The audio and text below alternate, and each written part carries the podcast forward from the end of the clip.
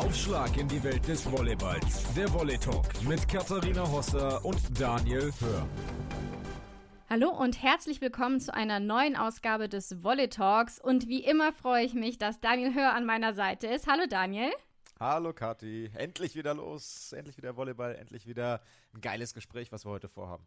Ja, ähm, und wir haben lange überlegt, in welche Richtung wollen wir denn gehen. Wir haben uns ein bisschen den Spielplan angeguckt und da kommen jetzt ja einige spannende Partien auch auf uns zu.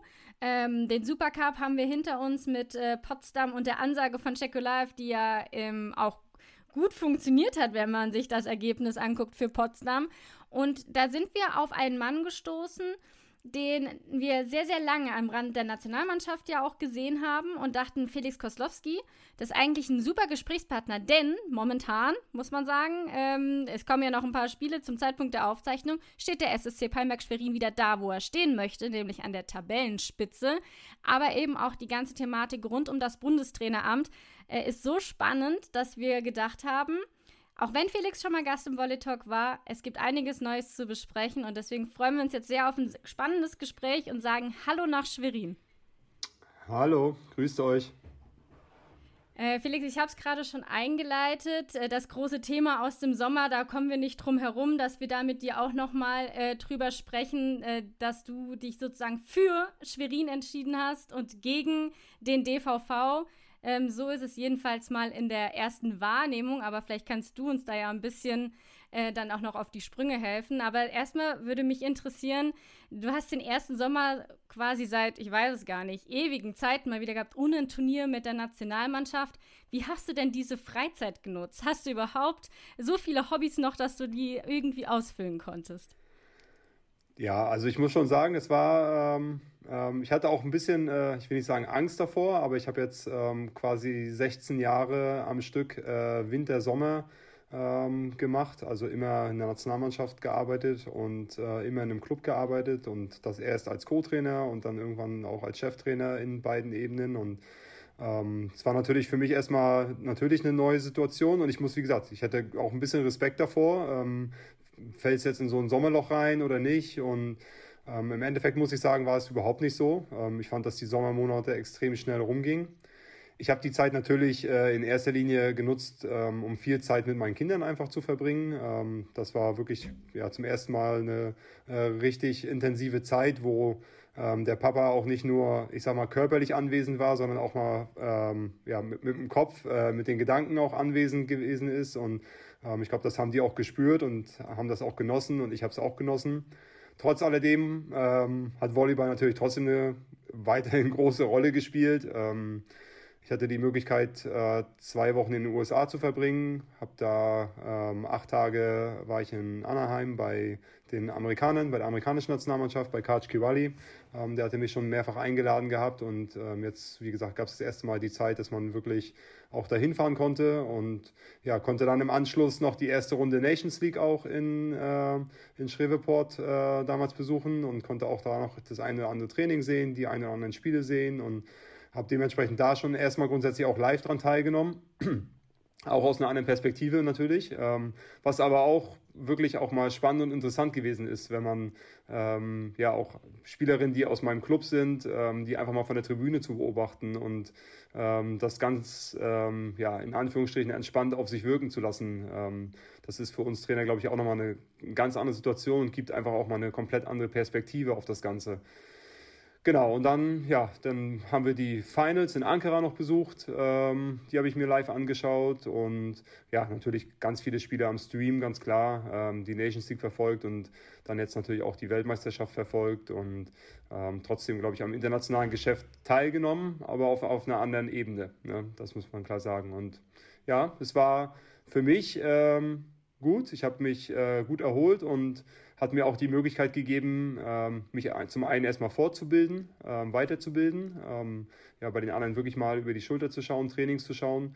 Du kennst die Leute seit vielen Jahren, bist seit vielen Jahren im Geschäft, aber hattest ja nie die Möglichkeit, mal äh, bei den Amis in die Halle zu gehen und das Training anzuschauen. Oder ich kenne sie Roberto seit, glaube ich, 15 Jahren oder so und ich hatte nie die Möglichkeit, von ihm wirklich mal ein Training zu sehen. Und ja, die Chance hat sich jetzt ergeben und es hat richtig viel Spaß gemacht. Es hat mich auch als Trainer, glaube ich, nochmal vorangebracht, ähm, ein paar Sachen zu reflektieren auch und ein paar Sachen neu zu lernen und einfach auch nochmal ähm, ja, einfach also eigene Sachen auch nochmal besser zu hinterfragen. Und das gepaart mit viel Zeit mit den Kindern war, war ein voller Sommer, muss ich ehrlich sagen.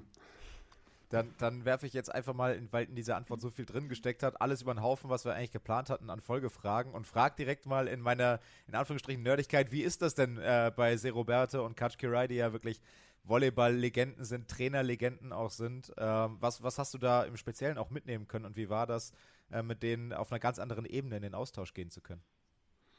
Ja, also das Erste, was erstmal richtig interessant gewesen ist, nachdem ich äh, bei denen gewesen bin im Training, wollten erstmal alle mit mir und wollten erstmal Feedback von mir haben ähm, wollten sich alle über mich so ein bisschen reflektieren. Ähm, wie trete ich auf als Trainer? Wie findest du unser Training, unser Niveau, unsere Intensität? Und das fand ich erstmal ganz spannend, weil es sind ja natürlich zwei extrem erfolgreiche Trainer und trotzdem merkt man auch, selbst die ähm, kämpfen natürlich auch damit, dass es für uns manchmal sehr schwer ist, sich äh, irgendwie wirklich zu reflektieren und ähm, klar zu werden, ist das gut, was ich tue? Ähm, ist das richtig, was ich mache? Oder ähm, das war erstmal so das Erste, was ich so mitgenommen habe, was wirklich interessant gewesen ist. Und ähm, dann sind es natürlich zwei komplett unterschiedliche Stile, ähm, die beide Nationalmannschaften und beide Coaches halt verfolgen. Ähm, die amerikanische Nationalmannschaft trainiert halt eigentlich nur im Komplextraining. Ähm, das heißt, es geht alles nur über äh, 6 und 6 Training. Ähm, es geht viel über Competition. Es gibt wenig Übungsformen, wo es ähm, keine Punkte zählweise gibt, wo es jetzt, ich sage mal, ein reines Techniktraining gibt oder ein reines individualtaktisches Training geht. Ähm, es ist extrem auf komplex ausgelegt alles ähm, und auf extrem auf Wettkampf ausgelegt alles. Und ähm, ja, bei den Brasilianern, äh, wenn man das so vergleicht, ähm, die Brasilianer arbeiten viel mehr im technischen Bereich. Ähm, die arbeiten extrem viel mit äh, so Ballbehandlung und Ballkontrollgeschichten. Ähm, das ist bestimmt eigentlich so das hauptsächliche Thema. Ähm, gar nicht so viel mit Punkten, also schon ein bisschen konträr zu dem, was die Amerikaner machen. Und ja, was extrem auffällig war, also ich kenne die Brasilianer ja schon ein paar Jahre, aber ähm, es ist ganz spannend, wenn du da ins Training gehst und die fangen so ihre ersten Übungsformen an mit Ballkontrolle etc. Ähm, würdest du jetzt die Spielerin nicht kennen, ähm, könntest du erstmal gar nicht klar klassifizieren, wer ist jetzt eine Mittelblockerin, wer ist eine Diagonale, wer ist eine Außen. Zuspiel könntest du, klar, Libero auch, das äh, ergibt sich schon aus der Körpergröße einfach und aus der äh, Körperbeschaffenheit. Ähm, aber die sind einfach extrem äh, Allrounder halt in allen Positionen. Also jeder kann zuspielen, jeder kann einen Pipe angreifen, jeder kann ein erstes Tempo angreifen. Ähm, Gabi geht dann einfach mal zum Aufsteiger, Carol greift Pipe an ohne Probleme. Ähm, also sind unglaublich universell und ich glaube, das sieht man am Ende auch bei ihrem Spiel, dass sie ähm, extrem viele unterschiedliche äh, Lösungsmöglichkeiten haben in allen unterschiedlichen Spielsituationen, die dann auch, äh, ja, auch unerwartet im Spiel passieren zum, zum Olympia- und WM-Titel hat es dann äh, trotzdem nicht gereicht. Da wurde es jeweils Silber letztes Jahr und äh, dieses Jahr. Aber trotzdem wahnsinnig interessant, was du erzählst. Und dann stellt sich mir natürlich die Folgefrage, was von dem, was du jetzt auch erzählt hast und gesehen hast, hast du in dein Training beim SSC Pallenberg Schwerin auch vielleicht integriert?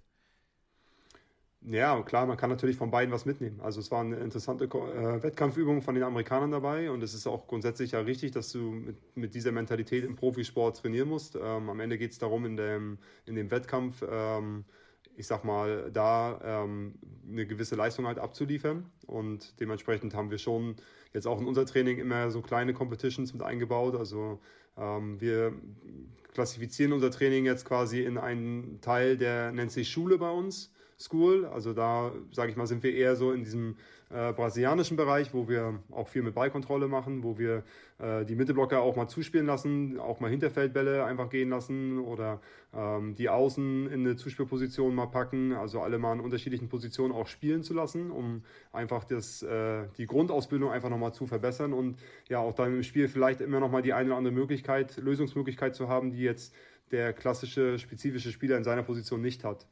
Ähm, das haben wir schon mitgenommen. Wir haben schon, glaube ich, auf einem ähnlichen Stil wie die Brasilianer trainiert. Das war, glaube ich, schon so eine Grundphilosophie, wie wir eh trainiert haben. Und dementsprechend war es in vielen Themen auch einfach eine Bestätigung über Sachen, die wir gemacht haben und die wir selber schon machen. Äh, jetzt hast du mit so viel Leidenschaft darüber geredet, dass ähm, natürlich schwer vorstellbar ist, warum man dann ähm, den Job des Bundestrainers abgibt. Wir haben natürlich auch gehört, Familie etc., aber gleichzeitig warst du ja trotzdem unterwegs. Kannst du uns so ein bisschen mitnehmen in die Entscheidungsfindung, äh, dann als es klar war, dass du das Amt nicht weiter ausführen wirst? Ja, ich habe halt gemerkt, dass grundsätzlich die Doppelfunktion, dass ich an einem Punkt gewesen bin, wo ähm, ähm, ich zum einen ähm, mental echt müde geworden bin und kaputt gewesen bin. Ähm, ich habe es vorhin kurz beschrieben, ich war 16 Jahre äh, in diesem ja, Hamsterrad äh, drin gewesen und ähm, habe dann aber auch gemerkt, dass es sich auch körperlich auf mich ausgewirkt hat. Also dass ich habe echt, ähm, konnte nicht mehr richtig schlafen und sowas. Ich hab, also ich habe wirklich gemerkt, ich war an einem Punkt, wo ich richtig kaputt gewesen bin, also richtig fertig gewesen bin. Und dann habe ich mir natürlich die Frage gestellt, ähm, du bist 37, ich war damals 37, ähm, du bist jetzt 37, ähm, du hast eigentlich extrem viel Leidenschaft für den Job und willst den auch noch gerne ein paar Jahre machen. Und ähm, jetzt musst du echt mal irgendwo ja, die die Notbremse ziehen in dem Sinne. Und ähm, ja, zu der Entscheidungsfindung, also es war eigentlich gar kein äh, pro Schwerin und gegen Verband, sondern es war im Endeffekt auch eine Entscheidung ähm, dann auch für die Familie. Meine Familie ist hier ansässig in Schwerin, meine Kinder gehen hier zur Schule, in die Kita etc. Und ähm, das ist der Verein, in dem ich groß geworden bin. Ich sehe eine extrem gute Entwicklung in diesem Verein gerade. Ähm, wir haben ein Vereinsheim gebaut jetzt, wir haben die Halle ausgebaut, wir ähm, sind dabei, uns ähm, ja, sehr, sehr gut zu entwickeln auf allen Ebenen, ähm, sei es jetzt auf sportlicher Ebene auch wieder, aber auch ähm, ab vom Sportlichen ähm, haben wir, glaube ich, Riesenschritte nach vorne gemacht in den letzten zwei Jahren. Und ähm, das hat mich auch nochmal sehr motiviert, das einfach hier weiterzumachen. Und wie gesagt, das ist mein, Scherin ist meine Heimat, das ist mein Heimatverein, hier bin ich groß geworden, hier habe ich Nachwuchsvolleyball gespielt. Dementsprechend, Michael Evers ist wie ein Ziehvater für mich. Ähm, so von daher ähm, war die Entscheidung überhaupt nicht leicht, überhaupt nicht. Aber dann am Ende dann für mich irgendwo dann logisch auch. Gab es einmal vielleicht auch so den Moment, dass du dir mal das Szenario ausgemalt hast, ich mache nur noch Bundestrainer, weil vielleicht noch mal so kurz zu sagen, es war ja ganz klar vom Verband vorgehen, wir wollen diese Doppelfunktion nicht mehr. Ähm, also man muss quasi, oder man darf nicht Vereinstrainer sein in der Bundesliga. Gab es da aber auch vielleicht dann mal bei dir so kurz die Überlegung, hm, wenn ich jetzt nur noch Bundestrainer mache, war das vielleicht auch mal so ein ganz kurzer Moment äh, eine Überlegung wert? Ja, natürlich. Also nicht auch nicht nur ein kurzer Moment. Ähm, ich sage mal, Bundestrainer, das ist natürlich ein, das, das höchste Amt, was man in Deutschland und das äh, ein Amt, was man ja, ja, ich glaube, wovon alle träumen, das mal äh, ausführen zu dürfen und sein Land ähm, ähm, den ganzen Volleyball Deutschland äh, international repräsentieren zu dürfen. Und ähm, klar, das war eine, eine große Überlegung, ganz klar. Ähm, und dann am Ende, ähm, ja, hat am Ende, glaube ich, auch so ein bisschen über, also dann gibt es halt diese klassische Pro- und Kontraliste ähm, für beide äh, Jobs und ähm, dann war halt, ich sag mal in Anführungsstrichen, dieses eine Pro mehr für, für Schwerin am Ende. Ähm, da merkt man auch, wie sehr Leidenschaft einfach drin gesteckt hat und wie sehr du auch an dem, an dem Job des Bundestrainers ähm, nicht gehangen hast, aber das wirklich auch äh, mit, mit großer Leidenschaft ausgefüllt hast und da Bock drauf hattest. Jetzt in der Retrospektive, es ist jetzt ein äh, Jahr vergangen, der erste Sommer auch ohne Nationalmannschaft. Wie blickst du auf die Zeit, auf diese ja auch große Zeitspanne, die du Verantwortung hattest als Bundestrainer und auch Co-Trainer? Wie blickst du darauf zurück? Ja, es war eine unglaublich tolle Zeit. Ähm, ich habe mich immer ähm, sehr geehrt gefühlt, ähm, dass ich dieses Amt ähm, ausüben durfte und habe auch immer eine ganz hohe Verantwortung gespürt, ähm, nicht nur gegenüber dem Land Deutschland, aber auch gegenüber ähm, allen Volleyballern, die wir in Deutschland haben, weil am Ende sind wir die Repräsentanten äh, von allen Volleyballern, die in Deutschland aktiv sind und ähm, haben das probiert, immer so zu leben, auch immer so aufzutreten und auch im täglichen Training so zu arbeiten und ähm, ja, es hat unglaublich viel Spaß gemacht. Es, hat, äh, es gibt Unmengen an tollen Erlebnissen und Erinnerungen, die man ähm, aus dieser Zeit mitgenommen hat. Erfahrungen natürlich ohne Ende. Ähm, das hat uns, glaube ich, als Menschen alle extrem geprägt und weitergebracht und mich auch persönlich. Und ja, es war wirklich eine ganz, ganz tolle Zeit. Und ähm, ja, also ich gucke gern darauf zurück und freue mich auch, wenn ich die Nationalmannschaft sehe und verbinde das dann auch mit vielen, vielen äh, Erinnerungen, die ich an diese Zeit hatte. Und ähm, war jetzt auch diesen Sommer aber auch zufrieden, dass ich in einer äh, eher äh, Fanrolle der Nationalmannschaft gewesen bin. Ist Volleyball jetzt, wenn man mal so auf den zeitlichen Horizont guckt, ein bisschen weniger Bestandteil des Alltags oder ist es jetzt quasi 200% Schwerin statt 100% und 100%? Ja, es ist, äh, also der zeitliche Aufwand hat sich nicht geändert, muss ich ehrlich sagen. Es ist einfach jetzt so, dass ich ähm, einfach viele Sachen halt viel tiefgründiger ähm, und mit ein bisschen mehr Ruhe ähm, einfach bearbeiten kann und dass du nicht immer auf dem Sprung bist ähm, zwischen der einen und der anderen, ähm, ich sag mal, der einen oder anderen Mannschaft. Ähm, es war im Endeffekt immer so, du bist in einem, in einem Wettkampf und äh, bist in der WM oder in der Europameisterschaft, äh, die ist rum und ähm, du bist dann direkt eine Woche später wieder im Liga-Alltag, äh, Supercup, whatever.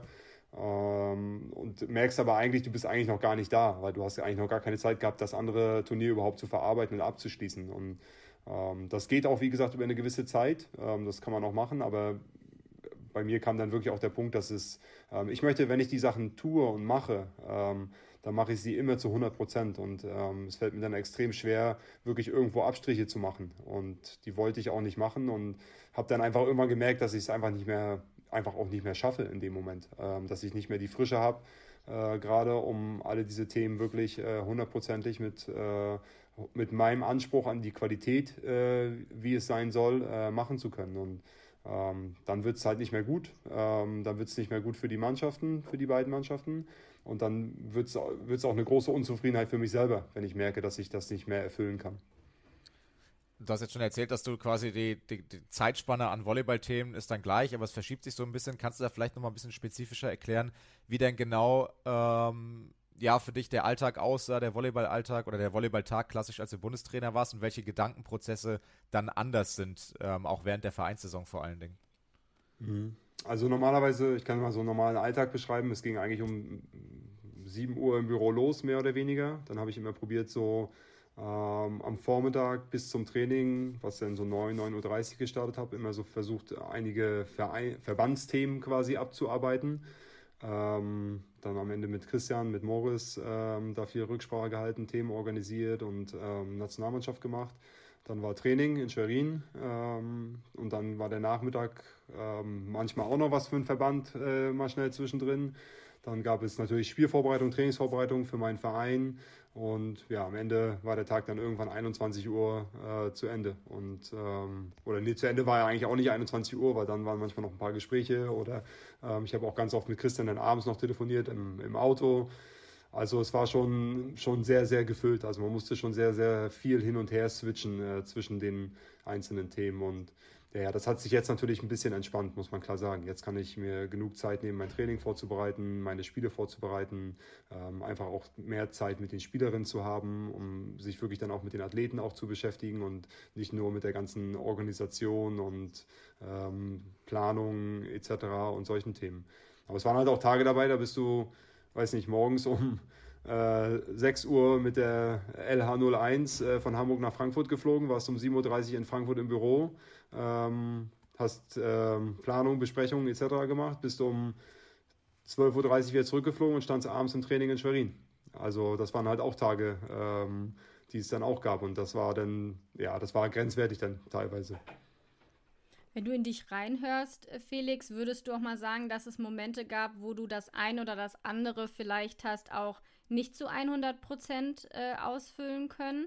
Oder ähm, sagst du, in all den 16 Jahren kann ich mir quasi nicht vorwerfen lassen, dass ich nicht alles für den einen oder den anderen ähm, Teil gegeben habe?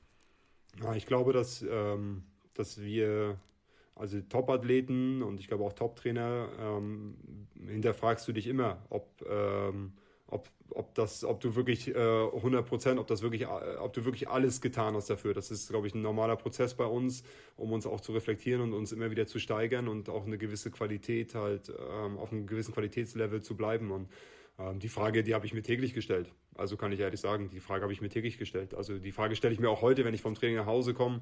Ähm, war meine Performance gut genug? Ähm, habe ich die Mannschaft äh, gut genug vorbereitet, gut genug gepusht und ähm, wie gesagt, jetzt habe ich ein bisschen mehr Ruhe, um mir wirklich auch Zeit zu nehmen und ein paar Sachen wirklich auch manchmal zu reflektieren. Ähm, ein bisschen mehr Zeit auch für die Athleten wirklich zu haben. Und das, die Zeit war natürlich da noch viel, viel begrenzter. Und ähm, ja, also es war ganz oft der Punkt, wo du gesagt hast, gedacht hast, oder wo, wo ich unzufrieden war damit, ähm, nicht genug Zeit zu haben, um Dinge dann am Ende wirklich so machen zu können oder machen zu wollen, wie ich sie hätte gern gemacht. Du hast gerade auch schon gesagt, du hast in diesem Sommer auch die Nationalmannschaft schon als Fan ähm, beobachtet. Jetzt dann mal mit deiner e Expertise, weil das ja das große Thema ist. Ähm, was glaubst du, gibt es eine Chance für dieses Team, so wie es sich jetzt momentan aufstellt, sich für Olympia zu qualifizieren? Das war ja auch immer ähm, euer Traum, den ihr immer verfolgt habt. Ja, klar, man muss grundsätzlich erstmal sagen, dass natürlich für die europäischen Nationen ähm, nimmt man jetzt vielleicht mal Serbien und Italien aktuell raus, ist es für alle Mannschaften eine, eine riesen Herausforderung, sich für Olympia zu qualifizieren. Und ich habe ja damals schon immer gesagt, es ist ähm, leichter, ein gutes Ergebnis bei Olympia zu machen als Frauenteam, als europäisches Frauenteam, als sich für Olympia zu qualifizieren. Und ähm, die Challenge ist groß. Ähm, es ist, glaube ich, grundsätzlich Richtung Paris ähm, durch die neue Olympia-Qualifikation äh, zum Modus, dass die Weltrangliste mehr mit einbezogen wird ähm, erstmal ein bisschen fairer geworden und steigert, glaube ich, auch die Chancen für die europäischen Teams mit mehreren Vertretern wirklich auch da äh, vor Ort zu sein. Und Deutschland hat eigentlich eine ganz gute Position in der Weltrangliste. Ich glaube, man ist aktuell 13. in der Weltrangliste. Ähm, man sagt eigentlich, wenn man, die, wenn man wirklich in die Top 10 kommt, dann ist man relativ sicher oder kann man relativ sicher sich für Olympia zu quali äh, qualifizieren. Und ähm, ja, ich glaube schon. Die Mannschaft ist natürlich eine Neufindung. Ähm, man hat jetzt einen neuen Trainer, eine neue Volleyballphilosophie. Ähm, Luisa ist zum Beachvolleyball gewechselt. Ähm, Jennifer hat jetzt ihre Karriere, ihre Nationalmannschaftskarriere beendet und ähm, man ist natürlich eine Neufindung, aber ich glaube, es gibt auch grundsätzlich ähm, mehr als mehr als gut genuges Talent in dieser Gruppe, in dieser Mannschaft, ähm, um auch diese Olympia-Qualifikation Paris anzugehen. Als erfolgreich anzugehen als, als wenn das schon geahnt hätte, dass die Nachfrage da natürlich kommt äh, mit Luisa Lippmann und Jennifer Janiska, die ja äh, eine Ära auch geprägt haben in der Nationalmannschaft, erhebliche Stützen auch waren, Erfolgsgaranten. Ähm, wie groß ist da der Verlust für die Nationalmannschaft? Ja, der Verlust ist natürlich immens, muss man ganz klar sagen. Ich glaube, das ist jedem, der ein bisschen aus dem Fachbereich kommt, auch bewusst. Ähm, Luisa ähm, gehörte zu den Top-Diagonalspielerinnen, die es auf der Welt äh, gab und ähm, Jennifer ist natürlich ähm, eine absolute äh, Führungsspielerin, eine Spielerin, die eine unglaubliche Erfahrung mitbringt, die auf ihrer Position, ähm, man hat sie ja mal, finde ich mir ein bisschen zu sehr über nur Annahmequalität klassifiziert, aber ähm, Jennifer gibt halt viel mehr als nur äh, eine gute Annahme und eine gute Abwehr, sondern ähm, ist natürlich auf dem Feld, natürlich auch im Angriff, im Block, aber auch als Persönlichkeit natürlich mit ihrer Erfahrung unglaublich wertvoll gewesen für diese Mannschaft und ähm, ja, das tut natürlich weh, ganz klar. Ähm, ich glaube aber auch, das gibt jetzt die Möglichkeit, anderen Spielerinnen halt ähm, in die erste Reihe zu kommen und ähm, ich sag mal, diese Rollen zu übernehmen und daran zu wachsen. Und ähm, so war es am Ende ja bei Jennifer und Luisa auch. Ich kann mich erinnern, ich habe damals die Mannschaft dann als Bundestrainer im äh, November 2015 übernommen. Mit einem kurzen, mit einer kurzen Vorbereitung auf eine Olympia-Quali und dann eigentlich ab Sommer 2016, ähm, das war ja dann die Zeit, wo es äh, für Luisa dann losging, richtig in der Nationalmannschaft und auch für ganz, ganz viele andere, ähm, wo es dann losging in der Nationalmannschaft und ähm, da gab es da, war, sind damals auch Magi Kojuch, äh, Maren Fromm, Kathleen Weiß, Corinna Suschke, Christiane Fürst, da ist ja die ganze Mannschaft eigentlich weg gewesen äh, nach der Olympia-Quali. Ähm, und ähm, da haben sich auch neue Rollen wieder daraus ergeben. Und auch diese Leute waren dann, haben sich wieder weiterentwickelt und haben dann wieder auf internationalem Topniveau gespielt. Und ähm, so wird es jetzt am Ende auch sein. Das ist ganz schlimm, weil ich die ganze Zeit denke, oh, ich hatte drei, fünf Nachfragen, aber das ist ja gar nicht mehr der Bundestrainer. Das ist eigentlich der falsche ja, Mann, in Anführungsstrichen, ja, ja. dem jetzt direkt die Fragen zu stellen. Deshalb versuche ich mich da ein bisschen zurückzuhalten. Aber trotzdem, weil du ja Luisas Weg auch nicht nur in der Nationalmannschaft und auch im Verein ähm, begleitet hast über einige Jahre. Hast du die Entscheidung von ihr verstanden und was glaubst du, was sie erreichen kann äh, im Sand? Ja, klar, verstanden habe ich sie natürlich. Also sie hat das ja auch gut, äh, äh, gut erklärt, warum und wieso ähm, sie diesen Schritt jetzt im Endeffekt gehen möchte mit Beachvolleyball. Und ich glaube, das war auch in den vergangenen Jahren schon ein grundsätzliches Thema, was äh, bei ihr ähm, mit Sicherheit mal irgendwie im Kopf gewesen ist, ob das ein Thema für sie werden kann. Und die Herausforderung ist natürlich riesig jetzt äh, im Sand. Es ist ein neues Milieu, in dem, auf, dem, auf das sie da trifft. Es ist ein anderer Sport im Endeffekt, muss man ehrlich gesagt sagen. Das hat eigentlich nichts mit dem zu tun, was wir in der Halle tun und was wir in der Halle machen. Ähm, und ich glaube trotzdem, sie ist eine Spielerin, die über ein unglaubliches ähm, Talent verfügt. Und die Frage und die große Herausforderung ist halt die Kürze der Zeit, die die beiden zur Verfügung haben. Das ist halt die, die wahrscheinlich die mit Abstand allergrößte Herausforderung. ähm, die die beiden zu meistern haben jetzt. Kommen wir mal nochmal zu einem Thema, Felix, was auch vielleicht ein bisschen immer unangenehm äh, nebenher gekocht ist, als es eben noch diese Doppelfunktion gab zwischen dem Bundesliga-Trainer und dem äh, Nationaltrainer, dass es öfter mal auch, ich nenne es mal, negative Stimmen gab, dass es dann hieß, ja, ähm, die Nationalspielerin gehen natürlich lieber zu dem Verein, wo auch der Bundestrainer ist, weil da kann man dann ja eventuell sich größere Chancen auf die Nationalmannschaft aus. Ähm, rechnen. Wie hat sich das für dich immer dargestellt? Ähm, hattest du das Gefühl, dass das so am Ende vielleicht nochmal der ausschlaggebende Punkt sein konnte oder ähm, konntest du die Diskussion nie nachvollziehen? Ja, die Diskussion nachvollziehen konnte ich schon, natürlich. Ähm, ich sag mal jetzt für einen Außenstehenden ist es ja auch ähm, einfach eins und eins zusammenzählen und das ergibt halt zwei und das ist halt die logische Konsequenz, was die Menschen halt so denken. Wie es dann im wirklichen äh, Leben stattfindet und äh, wie es wirklich gelaufen ist, ähm, war es natürlich ganz anders. Und da kann ich auch sagen, da kann ich mir, muss ich ehrlich sagen, nie irgendwas vorwerfen, dass wir diese Rolle oder diese Position genutzt haben, um Spielerinnen hier nach Schwerin zu holen. Ähm, ich glaube, es war im Endeffekt viel mehr, dass Spielerinnen ähm, wussten, wie wir arbeiten, wie wir trainieren, wie ich arbeite, wie ich trainiere. Ähm, Spielerinnen wechseln ja auch nach Schwerin nicht wegen Felix Koslowski, sondern Spielerinnen wechseln nach Schwerin, weil es, ein, glaube ich, ein sehr erfolgreicher Verein ist, der äh, permanent daran bestrebt ist, innovativ zu sein, sich weiterentwickeln, sich weiterzuentwickeln und ähm, muss ich sagen, mittlerweile eine Infrastruktur bieten kann, die seinesgleichen sucht äh, in, in Volleyball Deutschland, im Frauenvolleyball zumindest, wie ich das soweit beurteilen kann. Ähm, ja, ich würde, wäre jetzt gelogen, wenn es mich nicht ab und zu geärgert hätte, weil du halt weißt, dass es halt nicht so ist im Endeffekt, aber ähm, man kann es halt auch den Menschen und den Leuten ähm, ja, nicht übel nehmen. Ähm, ich hätte mir manchmal gedacht, so, frag doch mal nach oder vielleicht such doch mal das Gespräch persönlich zu mir und sprich nicht, sprech nicht über die Presse mit mir, ähm, weil ich glaube, ich habe mich immer relativ fair verhalten gegenüber allen Bundesligisten ähm, in, in jeglicher Weise und habe ja auch kaum auf diese Situation geantwortet oder äh, mich zu Wort gemeldet zu dem Thema. Ähm, ich merke aber auch jetzt, dass äh, gefühlt die äh, Bundesligisten zumindest äh, ein bisschen netter zu mir geworden sind. Okay. Äh, dann, dann möchte ich da nochmal konkret nachfragen, sozusagen. Ich weiß, dass wir vor ein paar Jahren bei der Nations League, lass es 2018 oder 2019 gewesen sein, darüber auch mal gesprochen hatten. Ähm, damals ging es vor allen Dingen um die Personale Kimberly Drevniok, die ja nach Schwerin gegangen ist, ähm, wo das, äh, wo es, glaube ich, ich weiß, ich kann es nicht mehr genau rekonstruieren, wo natürlich Wiesbaden, wo es ein Vertragsjahr noch gab, ähm, not amused war und Stuttgart ähm, kamen, glaube ich, auch ein, zwei Töne dazu.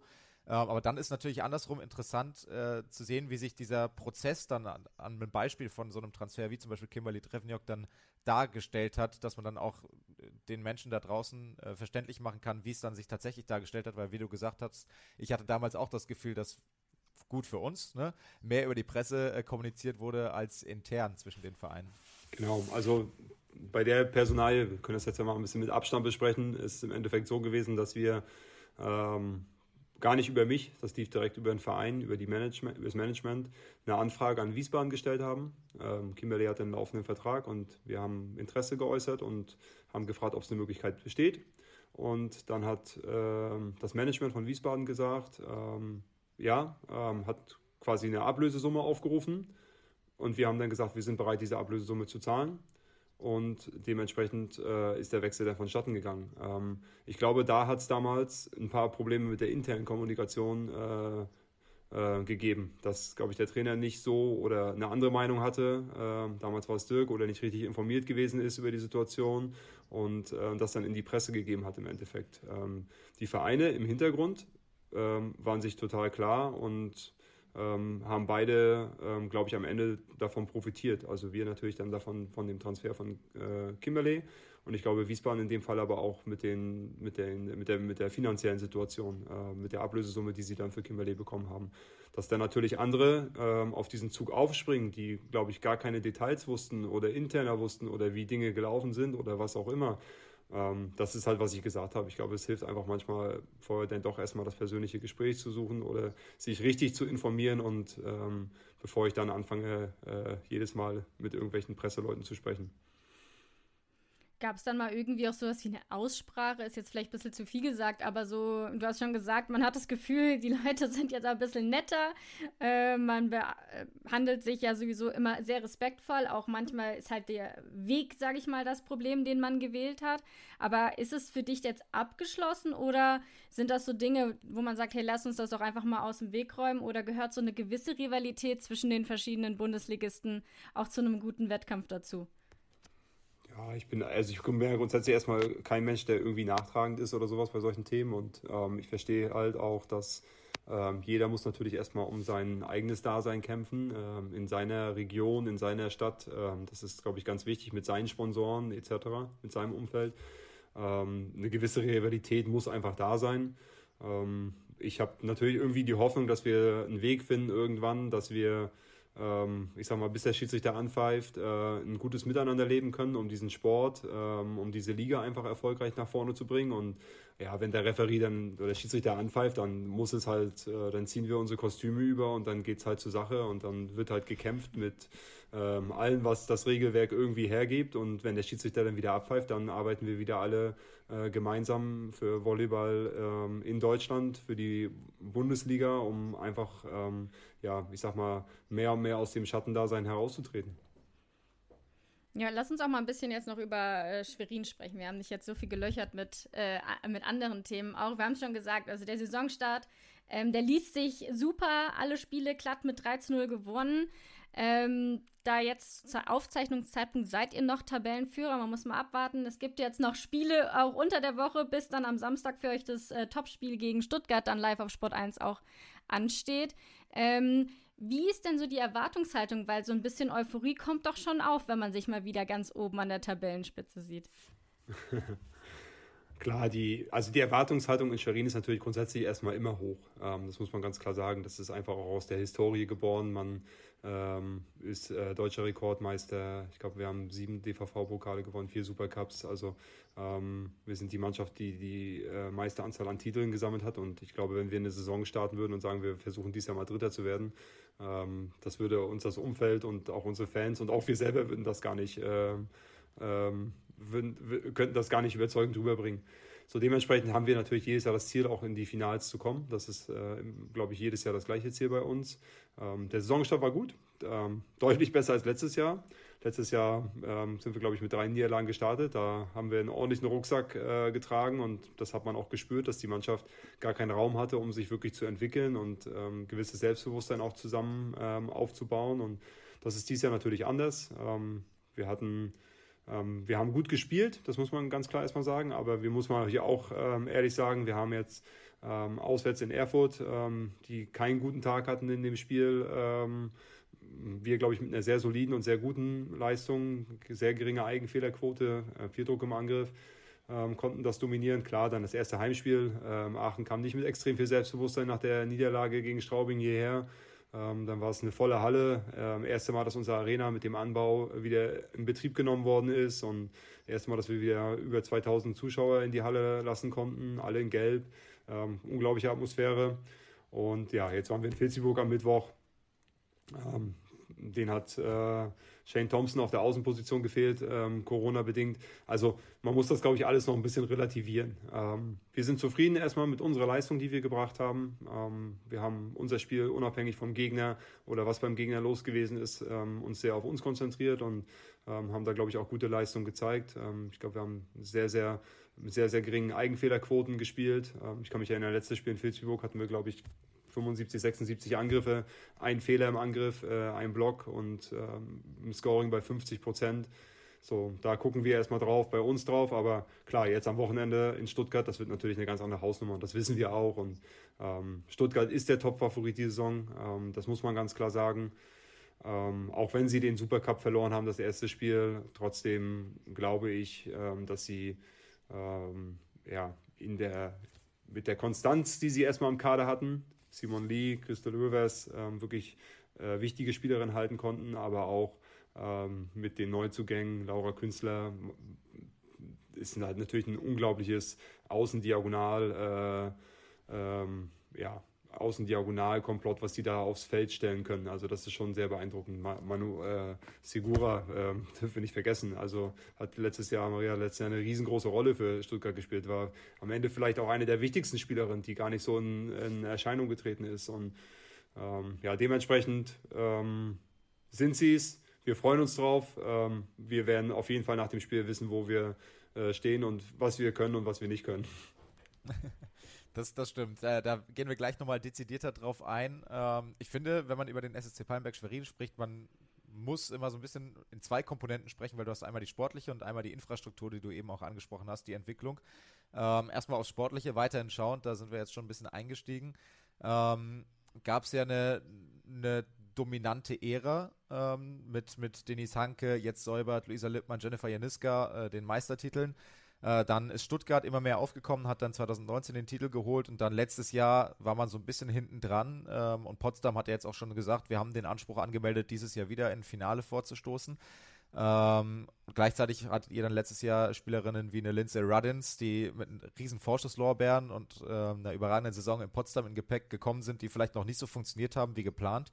Ähm, wie siehst du da die, ähm, die, die Entwicklung sportlicherseits äh, beim SSC im Vergleich zum äh, letzten Jahr, aber auch generell vielleicht über die letzten Jahre.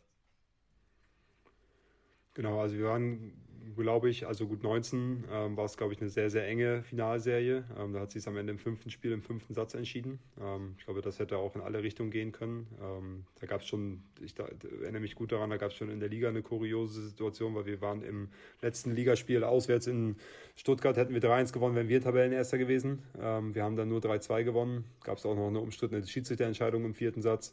Ähm, da habe ich alles noch ganz gut im Kopf, wie das damals gewesen ist. Und ähm, uns tat natürlich logischerweise weh, als äh, 2020 die Saison abgebrochen worden ist. Wir waren Tabellenführer, ähm, wir waren einen Spieltag vor Spielende, ähm, hatten noch ein Heimspiel gegen Stuttgart zu Hause, hatten Stuttgart aber auswärts schon geschlagen gehabt damals und ähm, ich glaube, wir hatten in dem Jahr, ähm, da kam ja Luisa noch zu uns, auch im Januar, ähm, da hatten wir einen unglaublichen Kader, Britt Bongartz, äh, Denis Hanke, Kimberly Trevenjorg, Luisa Lippmann, Mackenzie Adams, Greta Sagmari, also das war, habe ich ja manchmal im Training gestanden und habe gedacht so, ähm, ich kann mit zwei Mannschaften in der Bundesliga starten und würde wahrscheinlich auch mit beiden in die Top 3 kommen. Ähm, da war eher Personalmanagement gefragt, als äh, es um spielerische Qualitäten ging. Ähm, genau, dann kam Corona das Jahr. Dann muss man sagen, dann hat der Verein wirklich erstmal gesagt, wir gehen erstmal auf Nummer sicher. Ähm, wir haben keine Ahnung, wie lange, wo es hingeht, wo es finanziell hingeht. Ähm, wir haben nebenbei ein Vereinsheim gebaut, ähm, wo ja, sehr viel Geld drin steckt. Wir haben eine Halle ausgebaut, eine Arena ausgebaut, ähm, wo sehr viel Geld drin steckt und haben dementsprechend haben im letzten Jahr sogar entschieden, wir machen nur zwölf Spielerinnen, um da einfach ähm, ja, die Kosten zum Teil ein bisschen zu senken und wie gesagt, diese ähm, Rand, Randthemen sind es gar nicht, diese großen Themen, die wir hier vor Ort hatten, um die abzuschließen und ähm, das haben wir jetzt aber alles abgeschlossen und ich glaube, es geht uns finanziell ähm, sehr gut. Ähm, das wird sich, glaube ich, auch in den kommenden Jahren auch noch mehr und mehr zeigen. Ähm, wir haben jetzt ähm, den Anbau fertig, wir haben jetzt Vereinsheim fertig und wir sind, glaube ich, auch ähm, wirtschaftlich äh, im Wachstum und ähm, plus der Infrastruktur, die wir jetzt bieten können, ähm, sind wir, glaube ich, auf einem sehr, sehr guten Weg, auch äh, wieder nach ganz oben zu kommen du sprichst die Infrastruktur schon an und ähm, das sind Themen, über die beileibe äh, nicht jeder Bundesligist auch nur nachdenken kann, zu sagen, okay, wir bauen unsere Arena aus, wir bauen Vereinsheim und schaffen diese Grundlagen für, für langfristigen Erfolg und äh, dann nicht nur für den Verein, sondern auch letztendlich, was Volleyball Deutschland hilft, um den Standort Deutschland attraktiver zu machen. Ähm, trotzdem gab es ja dann auch ganz kleiner Punkt des Themas, aber es gibt ja leider, leider diesen äh, schrecklichen Angriffskrieg der Russen gegen die Ukraine. Und es gab ja bei euch das Nord Stream 2 Sponsoring, das dann weggefallen ist, auch richtigerweise weggefallen ist, ähm, wo ich mir vorstellen kann, dass da auch erstmal eine budgetäre Lücke entstanden ist. Wie gravierend war das und äh, wie habt ihr das auffangen können, gerade in Anbetracht der Investitionen, die ihr auch geleistet habt? Ja, dadurch, dass, glaube ich, Schwerin grundsätzlich sehr solide aufgestellt ist, ähm, war es natürlich im Endeffekt so, ähm, dass wir, dass es erstmal auf den, den Saisonverlauf gar keinen Einfluss genommen hat finanziell, ähm, weil wir mit einem, glaube ich, immer mit einem guten äh, Polsterplan und ähm, glaube ich immer was auch in, der Verein ist wirklich sehr solide aufgestellt. Also man muss wirklich sagen, Schwerin ist einer der wenigen Vereine, der wirklich die Wende geschafft hat. Also ähm, als es dann Ost- und Westzusammenführung gegangen ist und Ähm, das hat man geschafft, weil man über, mit einer gewissen Mentalität hier gearbeitet hat. Ähm, und die, die ist noch vorhanden, die Leute sind noch da, ähm, die helfen noch, ähm, auch wenn es dann zum Teil noch im Hintergrund ist. Ähm, das gibt aber viel Stabilität und viel Sicherheit auch in diesem Verein, was ja auch natürlich der wirtschaftliche und finanzielle Bereich geht. Und ja, wir sind zum Glück mittlerweile in der Region so aufgestellt, dass wir ähm, die Brust relativ schnell wieder füllen konnten äh, mit einem neuen Sponsor und ähm, haben, glaube ich, nicht, noch nicht das raus, was Nord Stream damals gegeben hat. Ähm, aber es ist jetzt auch, es hat uns jetzt nicht so ähm, arg getroffen, sag ich mal. Es war natürlich keine unerhebliche Summe, ähm, die wir von Nord Stream bekommen haben, aber ähm, wir sind auch nicht so aufgestellt, dass wir jetzt in totaler Abhängigkeit sind von dann einem, dem einen Sponsor das zeigt ja dann auch, wie du sagst, wie, wie gesund dann letztendlich ein Verein dann auch in der Region verankert ist. Ähm, ganz interessant, ähm, habe ich auch das Gefühl, dass da mehr, noch mehr äh, die Tendenz hingeht, auch zu langfristiger Planung. Äh, die Investitionen haben wir jetzt schon mehrfach angesprochen. Ich habe kürzlich äh, in Wiesbaden mit Benedikt Frank gesprochen, der auch äh, langfristige Ideen hat und auch äh, langfristiger als Volleyball typisch in Wiesbaden etwas aufbauen möchte. Ähm, das die Grundlagen schafft man ja dann letztendlich mit einem Bau eines Vereinsheim etc. Was sind da die Pläne ähm, in Schwerin äh, langfristig aufzubauen? Was, was möchtest du tun oder was möchte der Verein auch tun? Sei es mit Infrastrukturschaffung, aber ähnlich oder anderen Themen auch, um, um zu sagen, okay, wir können in längeren Zyklen planen in Schwerin wir können vielleicht auch so ein bisschen dieses Thema durchbrechen, ähm, dass man Mannschaften immer relativ kurzfristig aufstellt, sondern dass wir wirklich eine Kernmannschaft länger zusammenhalten, was ja auch in der Vergangenheit schon das ein oder andere Mal funktioniert hat. Wie sieht da so der, der Big Plan aus?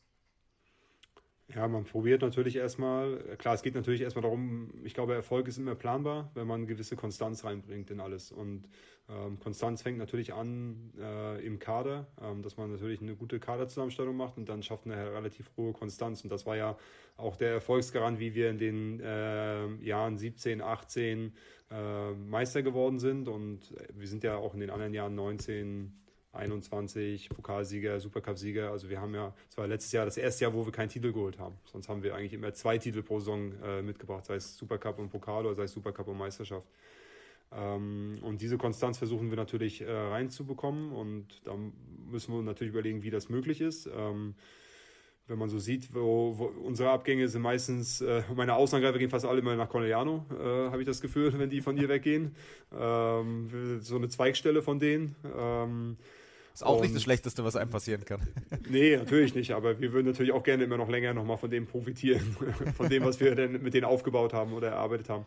Nein, also wir versuchen natürlich Konstanz in Kader zu bekommen und ähm, versuchen das natürlich erstmal ein gewisses, äh, einen gewissen finanziellen Background zu schaffen, um das uns finanziell leisten zu können, weil Vertragsverlängerungen sind, kosten immer Geld. Ähm, das ist, glaube ich, jedem klar versuchen aber auch den Standort so attraktiv zu machen hier, ähm, dass die Leute hierher kommen und merken, dass es auf einem ähm, sehr, sehr hohen professionellen Niveau alles äh, geführt wird. Das äh, fängt natürlich beim Betreuerteam an, dass man die Leute, die drumherum sind, ähm, wir haben jetzt mittlerweile im Betreuerteam äh, zwei hauptamtliche Co-Trainer, einen hauptamtlichen Scout, einen hauptamtlichen Athletiktrainer, einen hauptamtlichen Physiotherapeuten. Wir haben eine halbe Physiotherapeutenstelle, also anderthalb Physiotherapeuten, die permanent arbeiten. Wir haben jetzt über den Anbau der Arena haben wir neue Räumlichkeiten auch für uns, also nicht nur für Zuschauer, Catering, VIP, äh, Lager, sondern haben auch äh, Büroräume bekommen, neuen Physioraum, großen, der voll ausgestattet ist, ähm, wo die arbeiten können. Also alles direkt ganz kurze Wege, Kraftraum haben wir alles direkt hier in der Halle drin. Wir haben ein Vereinsheim gebaut, ähm, wo ja das wirklich seinesgleichen sucht, muss ich ehrlich sagen, was ähm, Ausstattung etc. angeht. Müsst ihr, mal, müsst ihr mal vorbeikommen, müsst ihr euch mal angucken. Das ist wirklich eine Reise wert. Also äh, muss man ehrlich sagen. Da arbeiten mittlerweile auch sechs, sieben Leute hauptamtlich äh, permanent um die Mannschaft herum. Also ähm, da sind wir, haben wir uns extrem entwickelt. Ähm, wenn ich überlege, ich habe vor ich habe 2013 hier angefangen und ähm, jetzt sind wir zehn Jahre, fast zehn Jahre später. Ähm, das ist, das hätte ich nicht für Möglichkeiten, dass wir uns dahin so entwickeln können. Und das wirklich äh, ist eine ganz andere Welt mittlerweile, was Professionalität etc. angeht. Was du gerade eben schon angesprochen hast, ist so die Entwicklung von Spielerinnen. Ähm, wenn man dann auch sieht, zum Beispiel, dass jetzt äh, Britt Bongartz und Marie Schölze ähm, dann beim Konkurrenten in Stuttgart auf einmal wieder auf der Platte stehen, also oder auch Pia Kästner, die jetzt zu euch gewechselt ist. Also Spielerinnen kommen ja auch zurück in die Bundesliga. Ähm, wenn ihr auch Vertragsgespräche führt, äh, Interesse an den Spielerinnen habt, merkt ihr da auch so das Feedback, dass eben das auch honoriert wird? Weil ich weiß noch, im Rahmen des ähm, Supercups haben wir viel darüber auch gesprochen mit dem neuen Partner Dekra dann auch, ähm, die sich ja bewusst nur für eine, ein Engagement in der Frauenliga entschieden haben, weil sie gesagt haben, wir sehen da so großes Potenzial drin, dass ähm, das sowohl, sage ich mal, von Sponsorenseite, aber was ja für euch vor allem auch wichtig ist, von Spielerseite gesehen wird, dass dann eben eine Liga wie Frankreich, Italien, Polen wieder verlassen wird, weil man gemerkt hat, in Deutschland ähm, die Vereine eben auch was tun. Ich meine, Zuschauerrekord, Supercup, das sind ja auch alles so Dinge, ähm, die, die passieren so nebenbei, aber die haben sicherlich ähm, gerade in der Volleyballwelt ja auch einen großen Einfluss dann. Ja, ich glaube, erstmal muss man sagen, dass die, die, die Infrastruktur der Liga, ähm, ich kann jetzt natürlich erstmal hauptsächlich nur über die Frauenliga sprechen. Ich habe jetzt nicht so einen großen Einblick bei der Männerliga. Ähm, die Infrastruktur der Liga und auch die Entwicklung der einzelnen Bundesligisten ähm, extrem positiv ist. Also man professionalisiert sich wirklich von Jahr zu Jahr und ähm, es gab mal diesen Masterplan, ähm, der war natürlich extrem anspruchsvoll und hat auch äh, Kritik geerntet, aber am Ende muss man auch sagen, ähm, wenn wir aus diesem Schattendasein heraustreten wollen, wenn wir erfolgreich sein wollen, wie es für den Athleten ist, ist es genau das gleiche für uns auch ähm, als Trainer, aber auch natürlich auch für die Vereine, müssen wir halt gucken, dass wir aus unseren, wie man immer so schön sagt, aus unseren Komfortzonen rauskommen und ähm, das, da ist es, immer, ist es immer mit einem gewissen Risiko behaftet, ähm, das muss man auch klar sagen. Aber ich glaube, bis jetzt kann man klar sagen, dass es sich auf jeden Fall für die Frauenliga ähm, gelohnt hat, dass man äh, diese Schritte so gegangen ist. Und die Entwicklung ist gut. Ähm, die Mannschaften steigern jährlich ihre Etats. Ähm, wie gesagt, die Infrastruktur entwickelt sich weiter.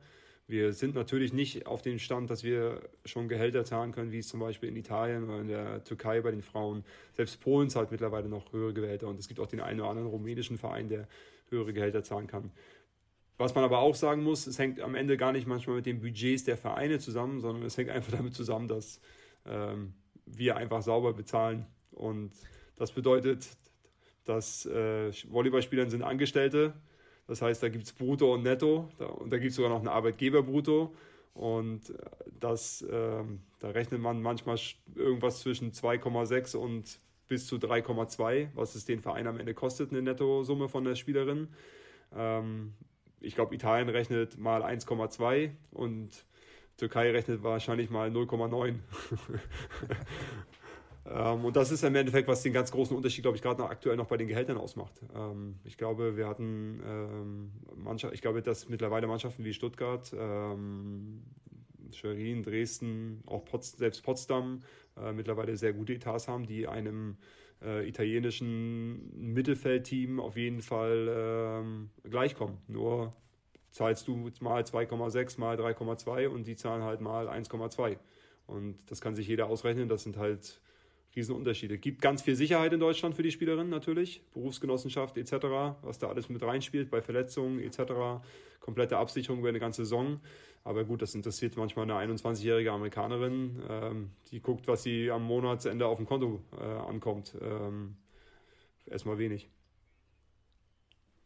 Vielleicht noch abschließend, äh, weil du hast es gerade eben, wir haben es davor schon ein bisschen angesprochen, dieses Duell gegen Stuttgart. Es war immer das Duell Schwerin gegen Stuttgart. Jetzt hast du die Favoritenrolle schon wieder schön äh, zu Stuttgart hingeschoben, noch mit dem Nebensatz, auch wenn sie den Supercup verloren haben. Also es ist ja, sie sind verwundbar. Also das habt ihr sicherlich sehr gut gescoutet. Ähm, und was wir uns noch gefragt haben, ob vielleicht auch so eine Rivalität der Spielerin, wenn wir jetzt mal auf Marie Schölze gucken, jetzt auf Stuttgarter Seite, Pia jetzt ähm, auf eurer Seite. Gibt es da so kleine Scharmützel schon im Vorfeld, ähm, dass man da vielleicht noch irgendwie noch mal ein bisschen äh, Feuer reinbringt, weil das ist, wie gesagt, ja das Duell, auf das auch äh, sehr, sehr viele Volleyball-Fans auch immer hinfiebern und vielleicht doch ein bisschen Hoffnung noch für die, die Hörer machst, äh, warum sie da unbedingt einschalten sollen und das nicht unbedingt heißt, dass Stuttgart am Ende gewinnt. Ja, ich glaube, du hast gerade schon beschrieben, es gibt ja schon eine gewisse Brisanz da drin. Ne? Äh, Britt und äh, Marie haben äh, Jahre hier gespielt. Marie ist ja hier groß geworden in Schwerin, ähm, ist ja damals als Jugendspielerin hierher gewechselt.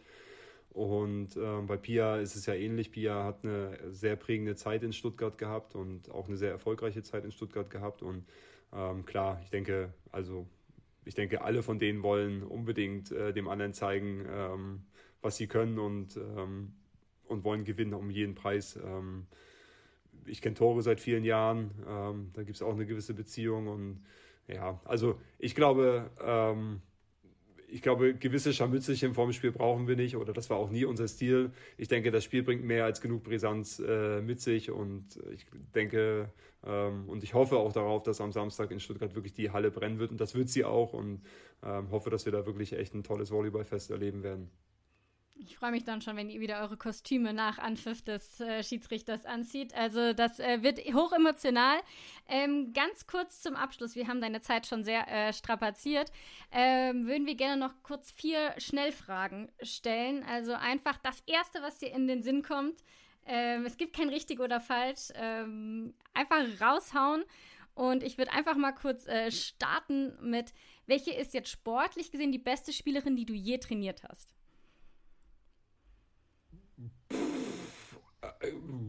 Also die, die am interessantesten gewesen ist, war Mackenzie Adams. Weil die hat ganz viele Themen. Also die war, die war Genie bis verrückt, bis durchgeknallt. Also ähm, das war, das war, hat viel Spaß gemacht, große Herausforderung gewesen. Ähm, aber extrem talentiert, extrem talentierte Spielerin gewesen. Äh, nächste Frage. Äh, dein bestes oder schönstes Spiel der äh, äh Trainerkarriere? Ähm, ja, ich glaube, das war das Halbfinale bei der Olympia-Qualifikation.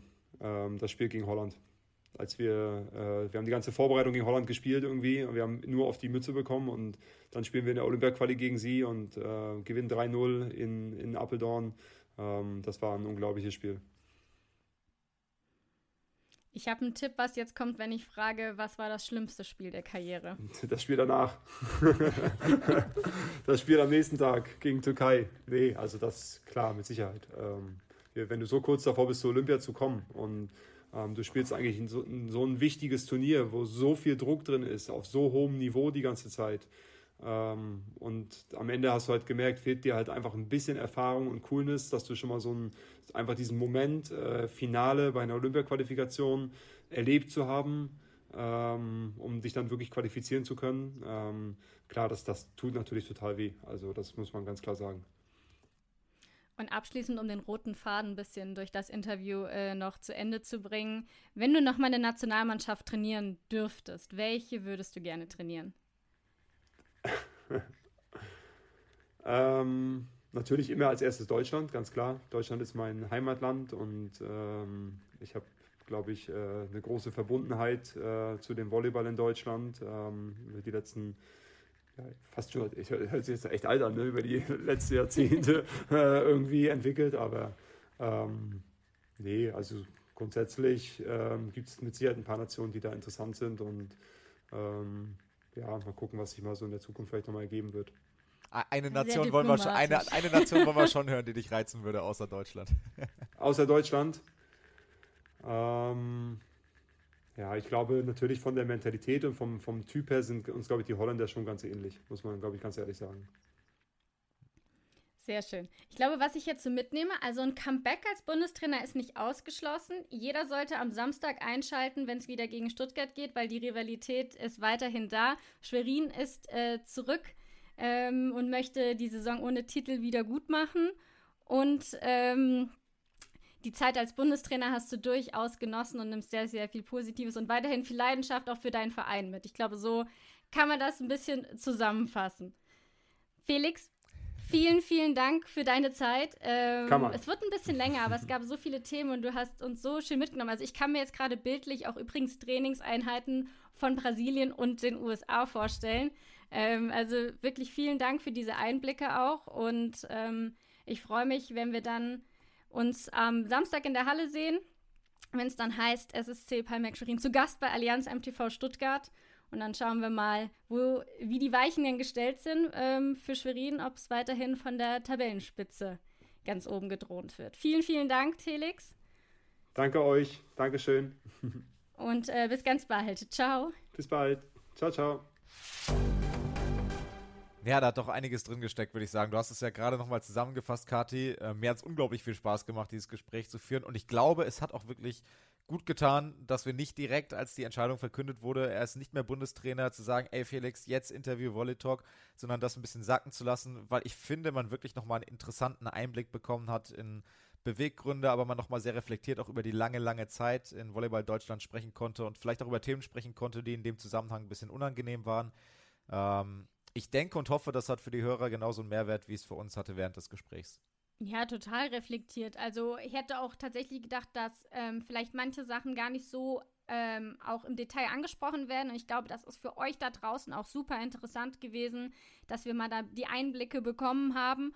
Und man muss ja auch sagen, ähm, wir sollten vielleicht mal aufpassen, wenn wir unseren Gästen sagen, ja, das dauert so eine halbe, dreiviertel Stunde, dass wir in Zukunft sagen, es dauert eine Stunde, weil wenn so interessante Gespräche bei rauskommen, gibt es dann auch mal eine Extended Version, aber ich finde, das war auch in dem Fall total angebracht, eben auch mit dem Blick und der perfekten Vorbereitung dann auf das Duell zwischen Stuttgart und Schwerin. Da freue ich mich echt drauf.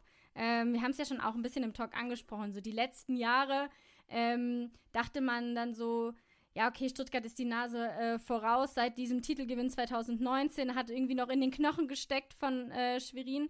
Aber ähm, jetzt neue Saison, neues Glück. Wir sind sehr gespannt, was da passiert.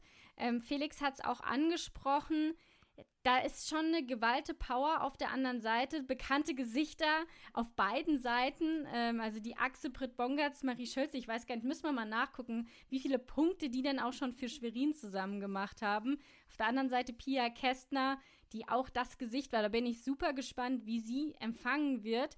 Ähm, hast du so eine Tendenz? Ich habe es ja auch gesagt, ne, so man sieht ja schon, auch Stuttgart ist verwundbar, obwohl sie eben diesen krassen Kader haben. Ja, ich glaube aber, dass Stuttgart äh, sich gerade reinfuchst in die Saison und ähm, ich glaube, dass Stuttgart da als Favorit geht, äh, reingeht und äh, das Ding auch zieht. Ich könnte mir aber vorstellen, dass es eine knappe Nummer wird, vielleicht in fünf Sätzen, ähm, was man so ja, vielleicht nicht unbedingt erwartet hätte, weil man muss letztendlich sagen, bei Stuttgart, die spielen so zusammen ähm, auf den Hauptangriffspositionen, sprich Maria Segura, Simone Lee, äh, Crystal Rivers jetzt schon äh, nicht in der ersten Saison. Ähm, sie haben eine Top-Zuspielerin dazu bekommen mit Britt Bongartz, haben da jetzt keine Qualität verloren im Vergleich zum letzten Jahr. Im Gegenteil, ähm, haben weiterhin mit Rosa Koskelo eine wahnsinnige Libera. Also man könnte jetzt jede Position durchgehen. Ne?